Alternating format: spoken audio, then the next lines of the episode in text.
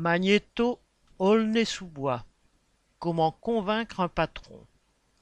À la première réunion des négociations annuelles sur les salaires entre la direction et les syndicats, les propositions de celle-ci étaient tellement ridicules que les travailleurs de l'usine Magnéto ont débrayé une journée. La semaine suivante, comme rien ne bougeait, 90% des travailleurs de cette usine de presse pour les carrosseries automobiles se sont mis en grève.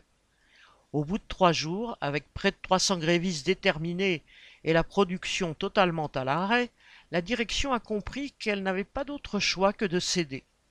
Le lundi 20 février, elle rouvrait les négociations qui débouchaient sur une augmentation de 131 euros du salaire brut et une prime de 1850 euros. Les grévistes ont repris le travail sur cette base, satisfaits d'avoir obtenu gain de cause. Il s'agissait pour eux d'obtenir des augmentations permettant au moins de compenser les augmentations des prix.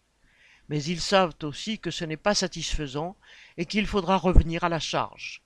L'an dernier, ils avaient déjà fait deux jours de grève totale pour imposer à la direction une augmentation de 52 euros, alors que celle-ci avait commencé par refuser toute augmentation de salaire.